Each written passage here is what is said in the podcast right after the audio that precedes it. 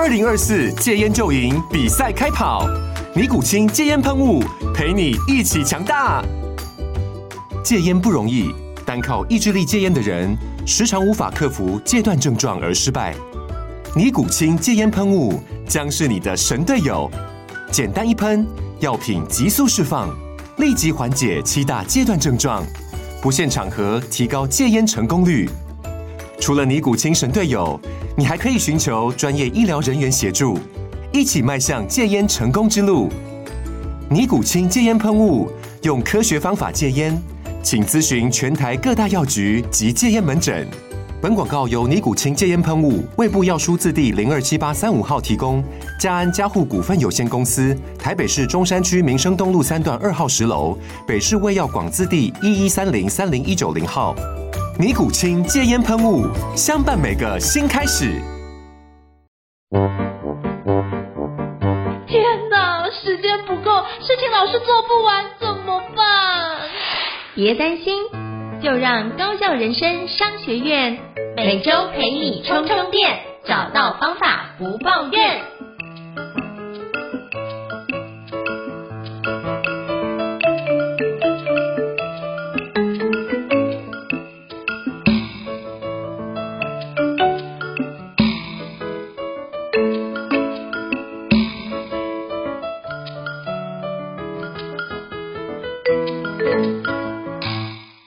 英成老师，请问下今天我们要聊什么样的主题呢？今天呢，我和英成老师想跟大家聊聊，就是这几个月以来，由这个 ChatGPT 开始，然后微软也贴推出了这个 New Bing，然后接下来各种这个以这个 OpenAI 为基础的各种 AI 工具开始不断的这个衍生出来，然后到了现在这个阶段，越来越多这种各大服务。也开始去结合这个 AI 的功能，比如说最早的 Notion AI，然后最近的 Adobe 的 AI 功能，Google 也要在它的这个云端服务里面推出 AI 工具，那微软的 Office 也推出 AI 的工具，甚至这两个礼拜更加的夸张，几乎每一天都有一个这个新的 AI 产品出现，而且这个 AI 产品的出现还不只是那种可能只是一个小工具，像早期可能只是说啊又多出了一个。文章摘要的工具，嗯，可是这两个礼拜可能是说啊，今天 Adobe 决定把它的绘图软体忽然加呃加入了这个 AI 的功能，那以后你也可以文字下指令，用更轻松、更自动的方法完成你的图像，然后或者是这个呃 ChatGPT 或者是 OpenAI，它推出了这个外挂的功能，然后未来可以在 ChatGPT 里面串接。很多第三方的云端服务，于是以前我们觉得的啊，ChatGPT 不能搜寻的这些可能困境，说不定都可以一定程度的解决。而且我看到他的案例里面还提到说，你以后就在 ChatGPT 里面聊天，你就可以订好你的旅馆，然后订好你的餐厅，它 AI 都帮你自动这个处理掉。那这么多新的这种 AI 工具，然后。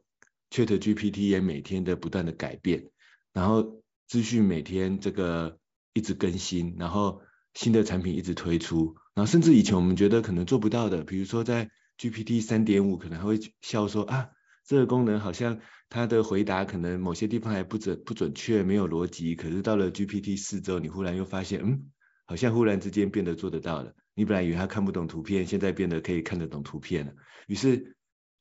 速度变化这么快。可能很多朋友或者我跟应成老师也会觉得，好像这个我们到底跟不跟得上，或者要不要跟上？然后在这样的过程中，常常会有很多焦虑感跟无力感，说不定很多朋友也会有这样子的心情。那今天我就跟应成老师一起来聊聊看，在这样的过程中，我们的心情是什么？那或者我们如何去调整这样的心情，然后又有可能可以怎么样的因应呢？那我们是不是请应成老师来跟大家分享一下这几个月？由这个 ChatGPT 开始，这么多 AI 的工具，甚至可以说 AI 的新的时代来临。应成老师有没有什么样的心情，有没有什么样的想法呢？有，那时候在用 ChatGPT 的时候，其实刚开始，刚才第一次用，哎，觉得哇很神奇。可后来又经历一个，就是开始出现它乱回答的时候，就会觉得，哎，怎么这个东西好像也没那么神奇嘛？可是我后来发觉，那很多时候会有这样的想法，是在于。我是用下的指令可能不是正确的，所以我后来去不管是爬文，或者是我之前去上台湾人工智慧学校的一个工作坊，我就发现哦，原来是我的用法不太对，所以我就开始重新的去学习怎么样去使用调整我的用法。当我调整我的用法之后，这件事情就真的让我开始产生非常的。惊讶，甚至应该说某程度到了惊吓的状态。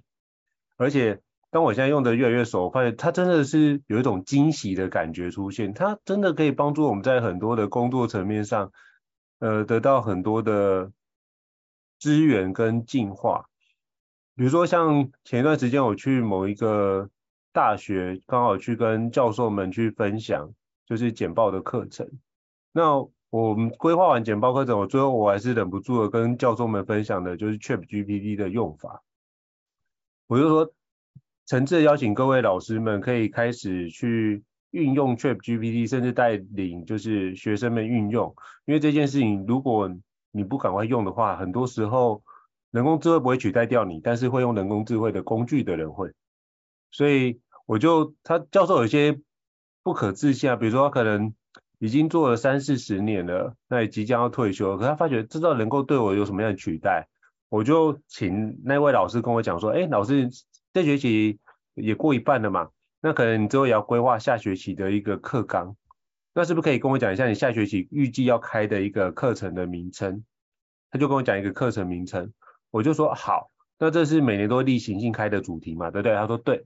我就下了一个指令，就是说把那个课程名称输入进去。然后输入了十八周的一个主题，就请 ChatGPT 帮我跑出，请给我一个十八周的一个内容，然后并且把每一次课程的主题跟重点都帮我条列式摘要出来。然后我还做什么事情？我还做一件事，请帮我把每一次这堂课程我可以使用什么样方式的教学手法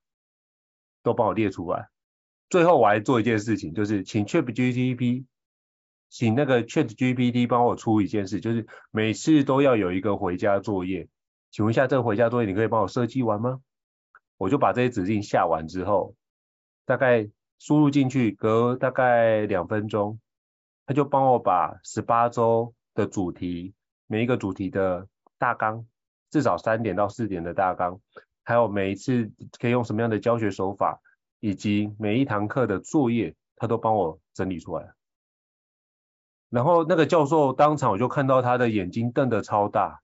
然后忽然嘴巴就是忽然整个张开，就觉得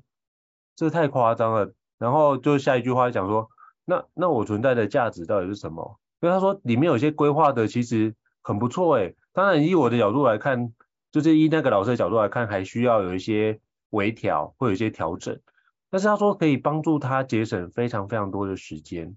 你看两三分钟的时间就可以帮助你节省，可能以前要规划一个礼拜或两个礼拜在那边思考要怎么规划才能做得比较好。可是用这个方式的发想，可以帮助你加速前面的相关的内容的一个展开，你就可以只要做一些调整、一些修订，基本上这就是一个堪用的内容。所以我说这个时代已经来临，那所以你如何让自己的工作可以做更有效的一个推进，我觉得是很重要的一件事哦。所以那天讲完之后，大家的重点发觉，哎，那我规划简报这件事到底要干嘛？我用 ChatGPT 生成这件事就好啦。我说这不一样，因为你用 ChatGPT 生成的话，你基本上你的概念就会被它影响，你的原创性的内容就会消失。所以我还是建议各位。老师就是先用自己的想法，先用不不管是脑力激荡方式啊、心智图法或其他便利贴的方式，先把你要的内容先把它想出来，然后再运用 ChatGPT 的方式做一遍，然后做什么？把你的内容跟 ChatGPT 的方式来做比较，然后去看看有没有哪些是一样，那很好，我们就知道那些一样的就是基础的内容，通常比较多是这样。那有没有哪些东西是我考虑到，但是 ChatGPT 没有考虑到的，那我们就可以怎么样？哎，这件事可能是我们的一个经验的优势。那有另外一个角度是，我们考我们没有考量到，但是 ChatGPT 帮我们整理出来，那我觉得我们也可以感觉到很开心。为什么？它帮我们把原来的框架补得更完整、更全面、更立体化。那我觉得这样子就可以用这个角度来看的话，你就反而会有一种就是很惊喜的状态，因为它帮我把原来我做的内容可能从九十分优化到九十五分的一个情况。那我觉得用这个角度来看，反而我觉得我在使用这个工具是觉得非常惊喜，很惊喜。我觉得这个部分是对我来说是呃那个加速我工作的产出。那以产出这个角度来看，我觉得大家要尽快拥抱 Chip G P 这个方式。但我觉得这个环节会遇到就是。当现在这个工具越来越多，一直出现，包括现在可以支援城市啊，或者是支援呃生成图片啊，那我忽然发觉，那我该怎么运用这个工具？当这个工具越来越强大的时候，我该怎么运用？我觉得其实这个感觉其实跟那个我们当时候在微软 Office 推出一系列的软体，我觉得是一样的。大家可以思考看看哦，像微软推出的，比如说 Word、PowerPoint、Excel。到底有几个人把这个功能穷尽的完全使用？基本上不可能嘛。我们念取我们工作需要用的内容来做使用就好。所以我觉得大家不用那么焦虑，是在于它就算再怎么强大，我们还是主体，它是辅助我们去做这件事情的一个框架跟环节。所以我觉得还是要回过头来，就是你能不能把自己的工作很清楚，知道哪些东西可以去理清，哪些东西可以交给。ChatGPT 或者是相关 AI 工具去做，如果你这很清楚能够了解这件事情的话，那我觉得这样的焦虑感就会比较降低一点。所以我觉得反而不是一直外求去看到底有多少 AI 工具，因为到这个礼拜来看，应该已经超过上千个 AI 工具的相关应用出现，那未来只会更多，不会更少。那基本上我猜一个月之后，说不定会到三五千个，甚至甚至破万都有可能。那这种东西呈现指数型成长的话，我们一这样追是都追不上的，因为他不用睡觉，我们要啊，所以你的时间不可能一直花在焦虑上，而是应该反反过头来是花在那些我觉得我如何让我的效能能够再次提升，我觉得这是我自己在思考的角度了。那不知道伊嫂有什么样的建议或补充？我觉得应成老师刚才这段的分享，我也是很这个心有戚戚焉，然后。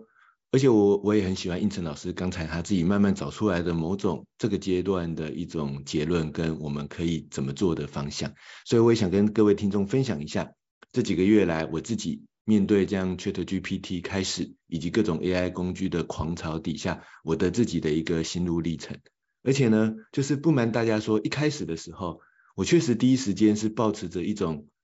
应该没什么用吧，就是一种比较自我本位的这个立场，因为。确实，如果因为我用过前几年的一些比较号称有 AI 功能的工具，我唯一觉得那时候我唯一觉得最有用的，就是以一般人的角度啦，因为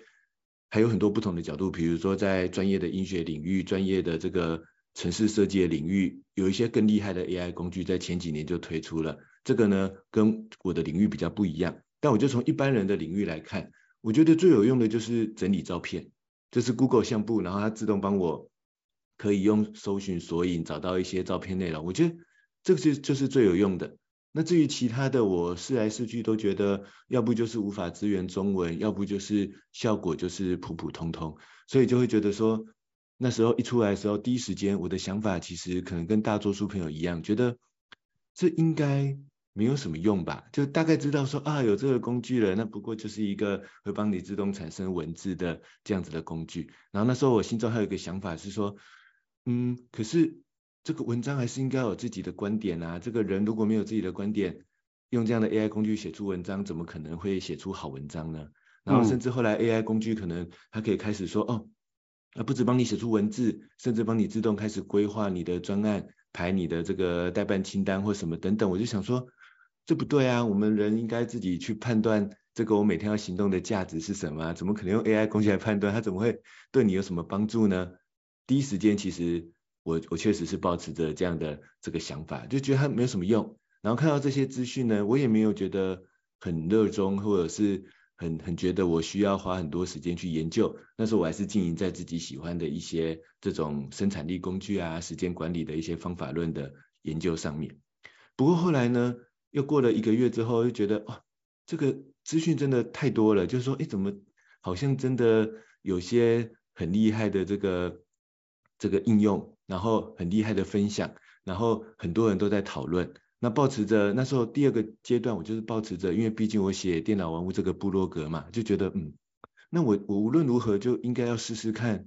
这样子的工具啊。于是。虽然我一开始其实就有账号了，但是那时候就是像胤丞老师一开始讲的一样，就问了一些无关紧要的问题，然后觉得这根本就没用啊，这个 有可能乱说啊，然后所以就就就放下它。可是一个月之后就想说，哎，可是大家都在介绍，然后有很多大家讲的应用开始出现了，那我觉得这个身为电脑玩物也应该要去试试看吧。可是，在第二个阶段呢、我试的时候啊，就心里也觉得说，哎，我这样试了，我就发现。帮他帮我帮我规划一个文章大纲，那一开始就很简单的就说啊、我有一个什么题目，那请帮我规划一个大纲，然后规划出来，那我就问一个我自己很熟悉的题目，比如说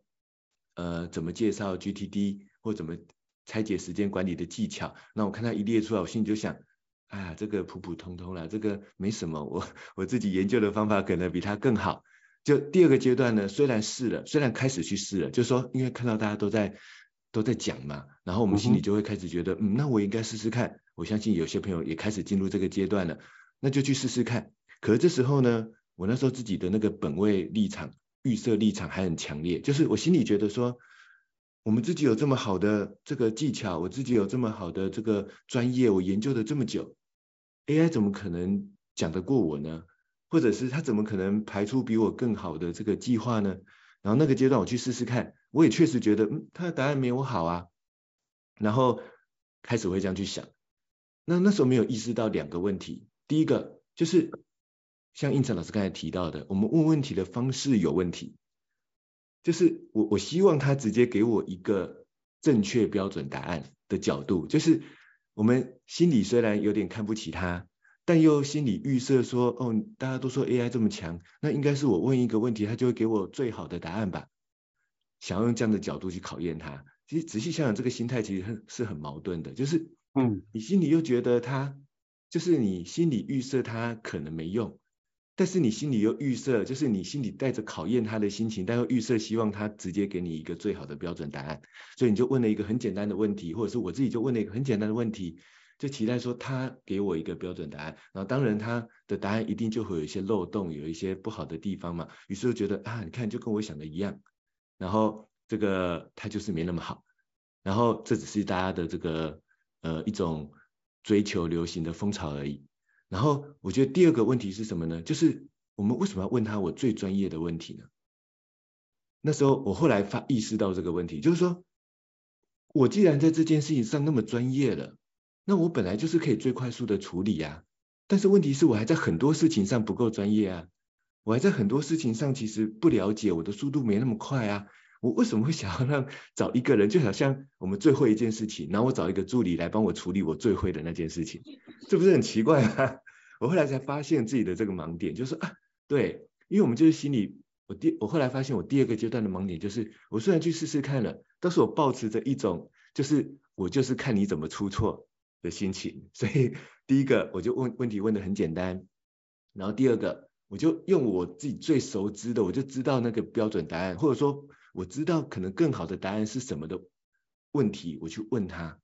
然后我希望他能够讲得比我好，然后在我自己最专业的领域，我觉得这个盲点说明是很多朋友在第二阶段会卡关的，因为我自己经历过这个卡关的阶段，然后那时候就在这样的尝试里面，也真的花一点时间去试哦，然后就觉得嗯，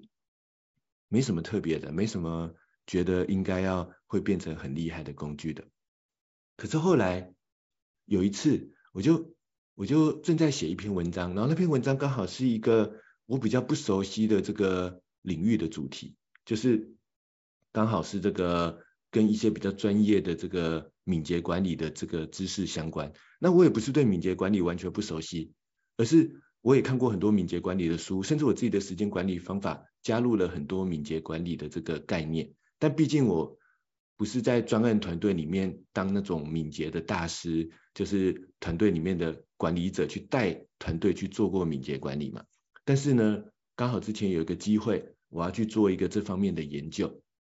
于是我带着一个我自己比较基本理解的这个知识，但我在这个领域不是专业。然后那时候我就去试试看，我就去问 GPT。然后呢，这时候我就我的方法就会变成是说，我问他一个问题，我希望他帮我拆解出一个。这个针对某个问题用敏捷管理想办法去解决的时候，它的可能的流程是什么？然后，但是那一次我刚好也不是单纯的问他，希望他给我标准答案，而是因为我是经过了很多研究之后，发现我还是有一些想不通的地方，所以我已经有一些草稿的笔记了。所以那时候我的问法就变成是说，我希我希望他帮我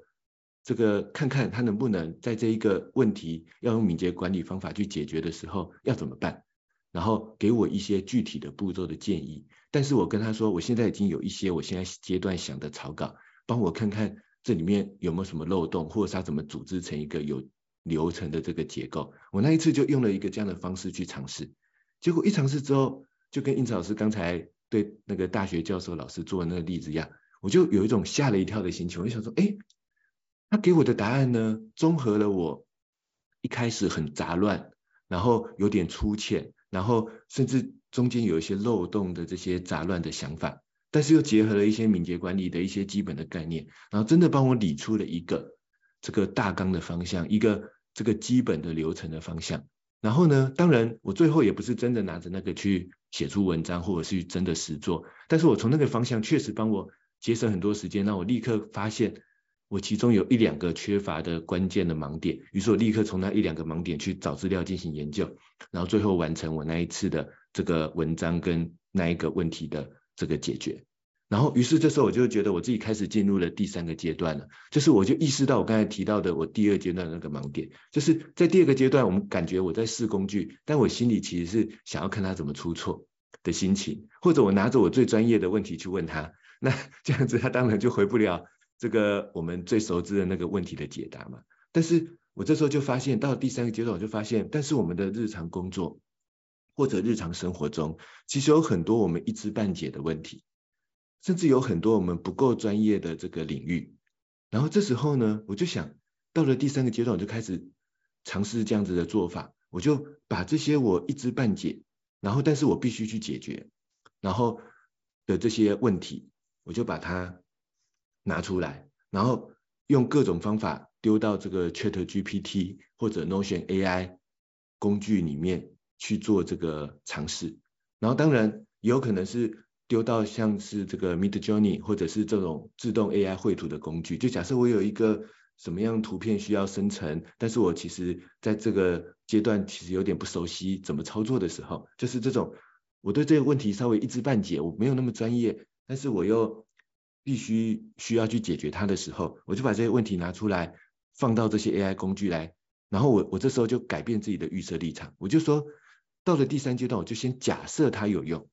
就是我先假设它会帮我画出一张有用的图，我假设它会给我一个有用的大纲，我假设它会帮我拆解出一个有效的问题解决的办法。我先假设它有用，然后我在假设它有用的情况底下，我把我真实的问题丢进去，然后请求他看能不能给我一个我需要的什么样的答案。也就我开始思考这样子的这个应用的层面。但是它跟第二个阶段，我觉得有一些关键，有两个关键的不同，就是。我不再是预设我最专业的立场，然后想看他的答案跟我一不一样，而是我先假设他这个有用，然后希望他给我有用的答案。然后第二个，我去更多的去问他那些我可能一知半解，但是我又必须去解决的问题，或者是工作任务，或者是我不是那么熟练、不是那么专业的这个问题任务，但是我尝试假设它有用，然后请他来帮我做一个这个解决。然后在这个阶段呢，我就开始发现了很多真的很有帮助的这个例子。然后如果你追踪我的电脑文物文章，我就开始就是在也是经过了一两个月的时间了，慢慢研究之后，然后开始上个月前两个月之后，我就开始陆陆续续分享我自己找到的一些应用方法。比如说我最近写的一篇，其实经过了两个月的研究，就是我请他帮我写出一个番茄钟的代办清单。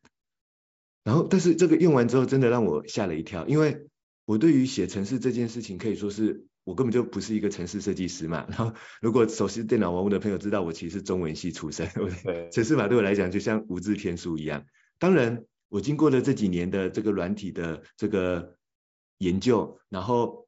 我也确实帮很多作者出过，比如说架站什么的书籍，所以我我对程式码也不是说完全不懂，但是真的没有自己写过。我只是大概知道基本的概念，知道什么是 HTML，知道什么是 CSS，就知道概念，但是这个真的做过没有？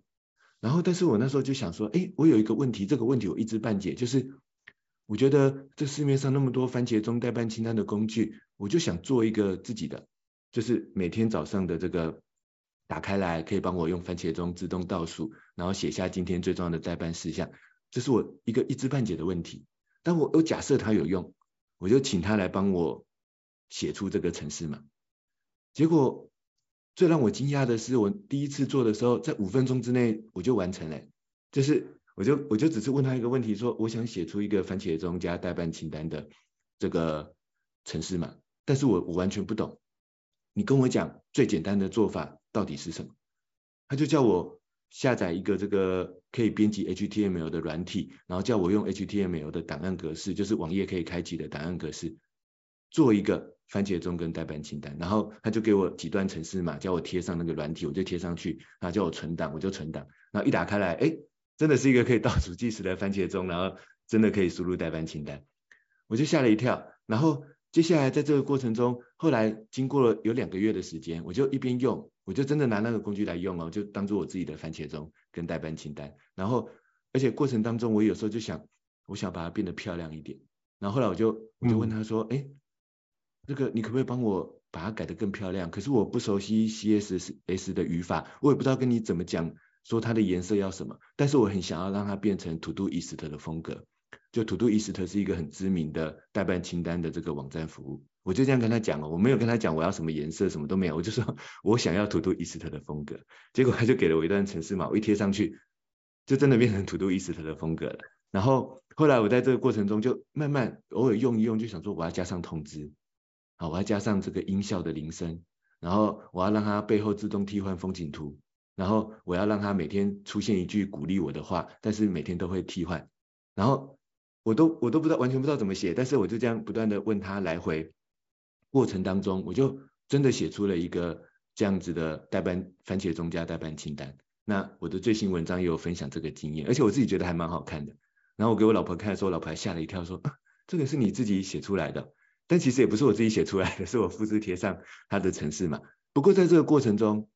在这两个月的过程中，我确实也更加的了解，哦，原来一个网页工具的城市码架构。是这样子啊，我可能没办法像真正专业的城市设计师，一个字一个字，就是真的把那个城市码完全从头到尾打出来。但是我觉得现在的我大概理解那个工具的这个更深入的架构，跟他们彼此之间怎么互相连接。那未来如果我想要什么功能，我有可能怎么样去实现？然后有什么样的功能会很难实现？我觉得我马上就进行了一个，就已经有一个很相对深入的这个了解了，而且它确实帮我。有效的这个解决问题，那我觉得，哎，这就让我觉得更惊艳的一点就是说，他不只是帮我做出了这样子的一个应用的成果，而且在这个过程中，我自己也有很多的学习。就是我觉得，我不是说像躺平这样子，就让他说，哦，他帮我做出一个番茄钟跟代办清单的工具，而是我觉得在这个过程中，我自己也真的比较深入的了解一个网页工具怎么架构出来了。我现在对于这个领这个领域。这件事情的知识跟两个月之前的我已经有了一些很不一样的这个差别了，所以呢，这就让我进入了更下一个阶段，就是说，一开始的时候我在找问题，然后假设它有用来应用的时候，我也会心中有很多怀疑，就是说，那这样人的价值怎么办？就是如果他真的很有，因为有时候他真的很厉害，会给你一些还不错的答案，那你就想说，那这样人的价值不就消失了吗？然后那时候我就是很。会有点焦虑的去想，不行，那人一定要想一些更厉害的方法来打赢他，来打败他。有第三个阶段，有时候会有这样的心情，就是说，那怎么办？我我是不是要能够想出更好的文案？那怎么办？我是不是要能够画出更厉害的图？就跟他有一种竞争的这个意识。但是经过我刚才讲的那个案例，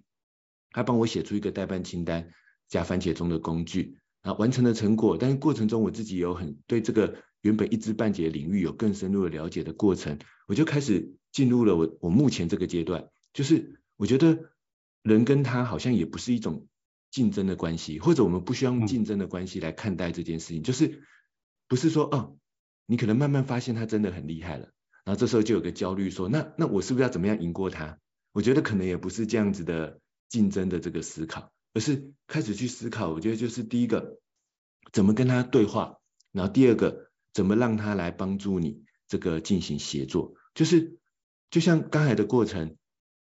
我在跟他对话的过程中，我自己也加深怎么写一个网页工具的了解。然后后来我跟他用更多对话角度的思考，有时候请他帮我一起企划一个课程，有时候请他帮我一起写一篇文章。当然，我是我我确实不会直接复制他的内容到我的真正的部落格文章，因为这对我来讲是一种伦理上的问题。但是呢，我确实会在跟他对话的过程中去刺激我的文章的草稿的这种这个思考。那我觉得，这时候我就抱持着一个他是我的合作伙伴的角度，不是竞争的角度。我没有想过，我没有想要赢过他，但是这个过程中，我也持续的保持着我的思考。然后我觉得，在这个过程中，其实我们会有更多的学习。然后就是从那边来的一些知识，然后他给你的这种实作当中，然后产生属于人的学习，产生属于人的这个思考。然后第二个就是协作的角度，就是确实有一些琐事。它可以帮助我更快速的解决，那我们人就可以在我们的工作流程中开始去做一些切割，然后去做一些这个，这其实就我觉得还真的蛮需要时间管理的技巧的。我们就会知道，如果我们有时间管理的技巧，我们就知道工作流程中有些这个有些区块可以切割出来，让 AI 帮我做。这时候呢，我们可以增加我们加快我们执行的时间。比如说，我就很喜欢让他帮我画表格。因为我自己喜欢在草稿的阶段，就是用大纲的方式，快速的把很多杂乱的草稿列出来。但是有时候做公司的报告就是需要画表格嘛，常常这部分这个步骤就要花掉我的很多时间，所以我自己就会现在我就会更自由去想我的杂乱的草稿。然后但是要画表格当下我就丢给 ChatGPT 说，你帮我整理，这里面有三个重点，帮我整理成三个重点的表格，他就马上帮我整理出一个表格，哎，我就马上就节省掉我的这个非常多的时间。或者我常常有很多这种，一方面有杂乱的草稿，一方面有一个对应的，比如说呃产品企划或者是什么的结构，我就丢给他那个杂乱的草稿，然后再给他我固定的产品企划的结构，请他帮我做出一个符合那个产品企划结构的报告。就是我觉得在这个角度，我跟他已经是一个协作的角度了，就是我有我的内容，但是我让他去做他的这种自动化的工作，然后也可以可以加入。一些他的这个思考，然后把我们两方的内容结合在一起，然后做出一个我们期待的这个呃内容的这个成果，内容的这个结构。那到了这个阶段呢，我就觉得嗯，我也比较不会再那么觉得，第一个就不会是觉得它是无用，然后排斥它，然后也不会很焦虑说它会取代我们，而是跟他一起对话，一起协作。然后，因为我都是用来解决真实的问题，所以虽然像这两个礼拜这个新的产品、新的工具一直推陈出新，那我的角度就是，反正我就先记下来。但是有一天我遇到那个问题，我就知道有那个工具来帮我解决，这样不是很好吗？但是如果我现在的问题还没到那个阶段，我们也不一定要焦虑着说我一定每一个都要知道的这个很深刻。那这是我的几个心情阶段的转换，那跟我目前的这个想法，不知道应成老师有没有什么回馈跟分享？哦，非常感谢一哲老师的一个回馈哦。其实我发觉这件事情刚刚提到的，包含我就也之前学心理学嘛，然后就发现这个很多时候遇到重大挫折或重大变变化的时候，也会有这样的一个心理情境。比如说，我就想到我之前在你分享那阶段，其实跟我之前在分享就是有朋友被裁员那个重大转折是有一样。第一个，我们可能会震惊或甚至否认的阶段，这第一个阶段。然后遇到这阶段，你可能会开始去批评他，然后说啊，这件事情是因为他的别人的因素，而不是因为我的因因素。那第二部分是，当开始发觉这件事情好用的时候，你开始会有一种愤怒跟挫败感的产生，因为你可能觉得说啊，这个我已经花了这么多时间去研究，结果我现在竟然不如一个新的 AI 工具。那我就想到我那天去上那个深圳市 AI 冲击工作坊的时候。那时候有邀请到那个简立峰老师来分享。那简立峰老师呢，他之前大家都知道他是一个非常知名的科学家，包含之前是 Google 的董事总经理哦。他就提到一件事，他说他在一九九一年是全世界第一个专门做语言模型的。他会觉得，哎确实 GPT 这件事出来，那他三十年的研究不就是已经没有那样的一个需求吗？那到底这三十年在忙些什么？可我觉得他后来有讲到一句，我觉得蛮蛮好的，就是重点不是现在去看那个状态，而是我们如何去知道说我们过去做的那些都是一种累积。那现在会有这么厉害，也是因为过去的那些累积所累积起来的，所以我们可以用更不同的角度来看待。那这是他说，我们过去会可能觉得我们是，嗯、现在是一种受害者的心态，可能我们现在是。已经变成自己受益者，但是因为这个工具出来之后，我们变成受害者的状态。那可是每一波的革新，不就是不断的在受益者跟受害者的交换？那这样的一个角色交换的情况之下，你可能在做个转换，那我们也可能是受害者，那没关系。可是我们能不能从里面发现一些机会，转换变成受益者？这就是另外一个思考点。那我觉得，如果你开始有这样的一个转换的思考点，就会进入第三个阶段，就是所谓你开始。认为它有用，就像易哲老师所说，认为它有用，然后开始从里面找寻一些新的机会，或是找寻一些我们可以优化、迭代更好的一个部分或步骤，然后再用这个部分尝试的过程，那你要给自己多一点尝试的时间，那你就要多给自己一些时间跟耐心去展开这样的一个研究。就像易哲老师刚刚那一篇研究，研究了两个月，哎，我觉得这是我看完觉得哇，真的是。很棒的一个历程哦。那当你研究完之后，你发觉你会找到一些彼此协作对话的方式，那就会进入到第四个阶段。你也接受了 AI 的这样的一个工具在我们旁边辅助我们，那也知道说它的前进方向非常的迅速。那我没办法那么迅速怎么办？可是起码我们可以知道，我们可以透过 AI 工具帮助我们过得比原来更快速而且品质更好的方式的话，那我觉得用这样的角度来思考，就会是。现在使用 AI 工具的我，比没有使用 AI 工具的我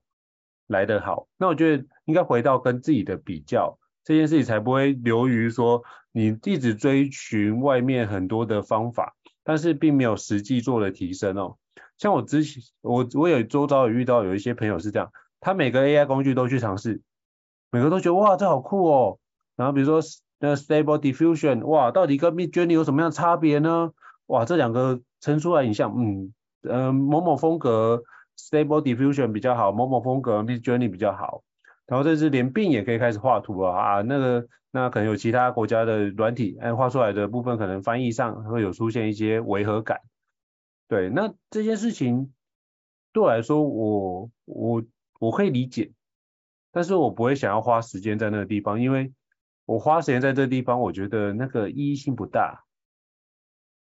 我觉得我把时间应该花在我如何思考，让我自己能够前进。我觉得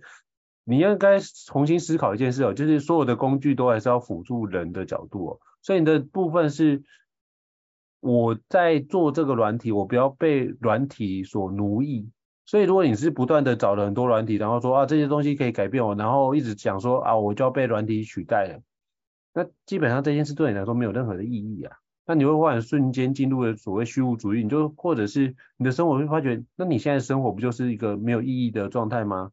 你就是一团只会呼吸的肉吗？应该不是吧？你应该转换一个角度是，那我如果运用这样的一个状态，可以创造更好的一个价值，那我的核心价值在哪边？所以你千万不要把你的核心价值建立在 AI 就能够轻易帮你取代掉的功能上，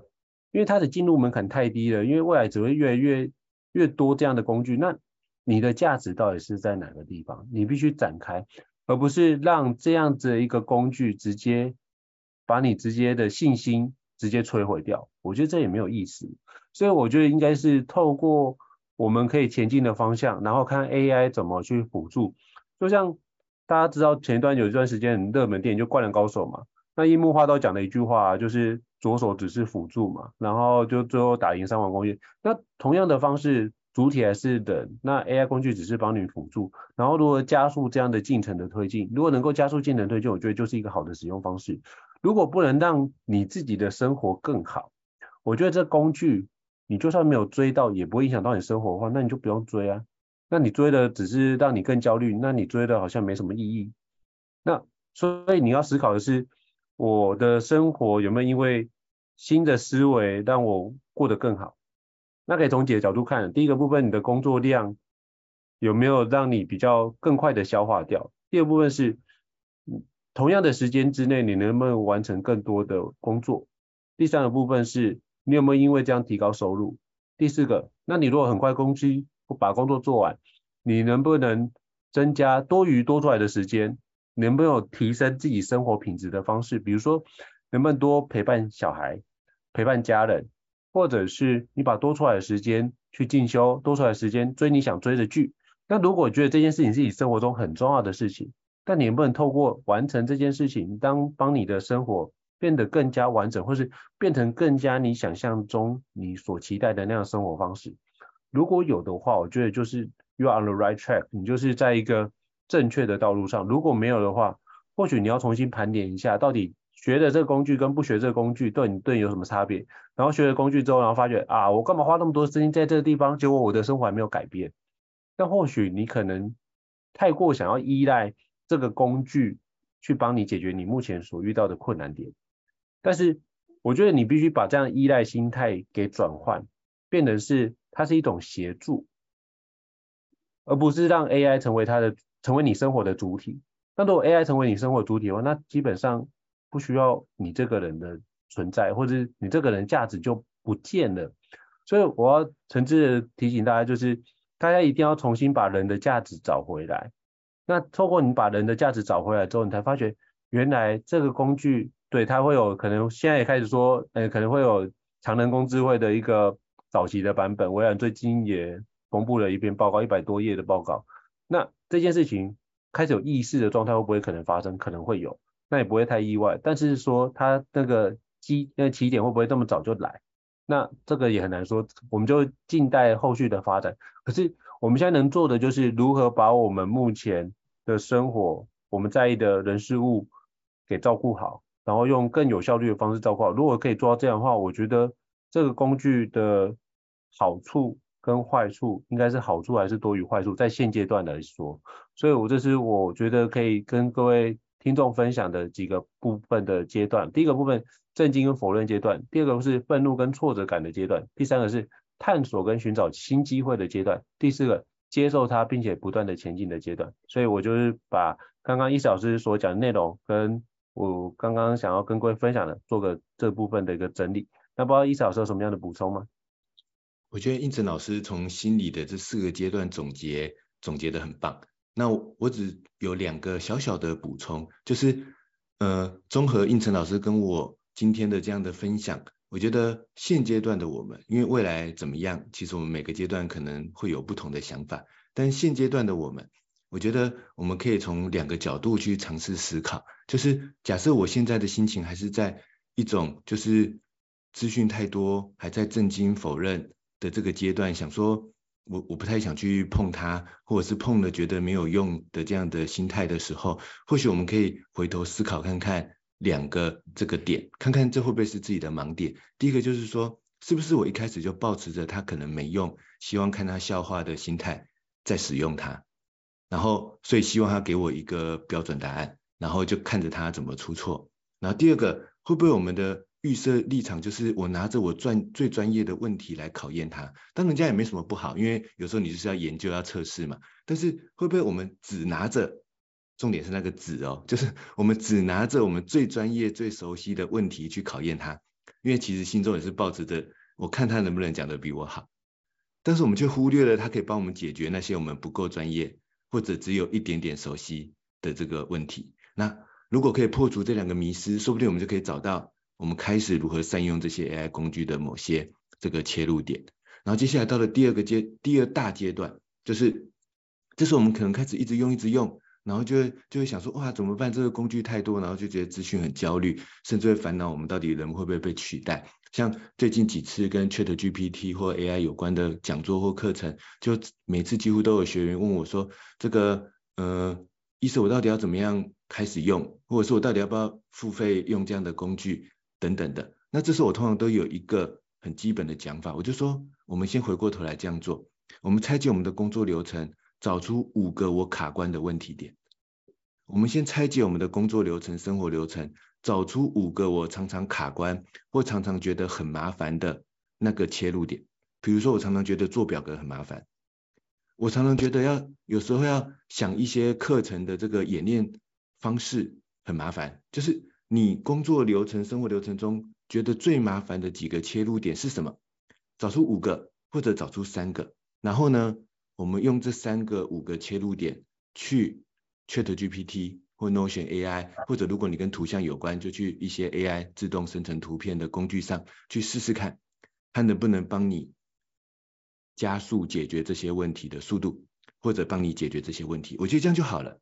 那这样子呢，就是我们回归我们的人需要解决问题，人需要去执行，然后人也有自己想法的这个角度。然后呢，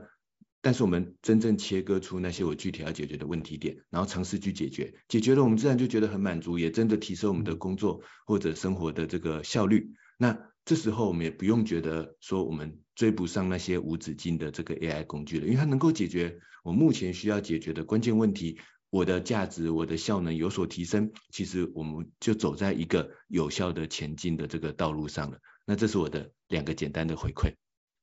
好，非常感谢伊瑟老师的精辟的补充哦。那如果各位听众觉得高教人商学院不错的话，也欢迎在 Apple Podcast 平台上面给我们五星按赞哦。你的支持对我们来说也是一个很大的一个鼓励。那如果还想要了解相关的主题呢，也欢迎留言，让我们知道你的一个回馈。那也可以留言，让我们知道你有什么样的主题，你觉得很好奇，那我们可以陆续的安排，就是跟伊瑟老师的对谈，然后推出来跟各位听众做个分享哦。好，再次感谢伊瑟老师的精彩的对话。那我今天也收获很多。那期待有机会下次再继续聊。好，谢谢谢谢。那我们下次见，拜拜。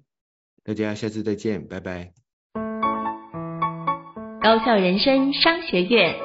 掌握人生选择权。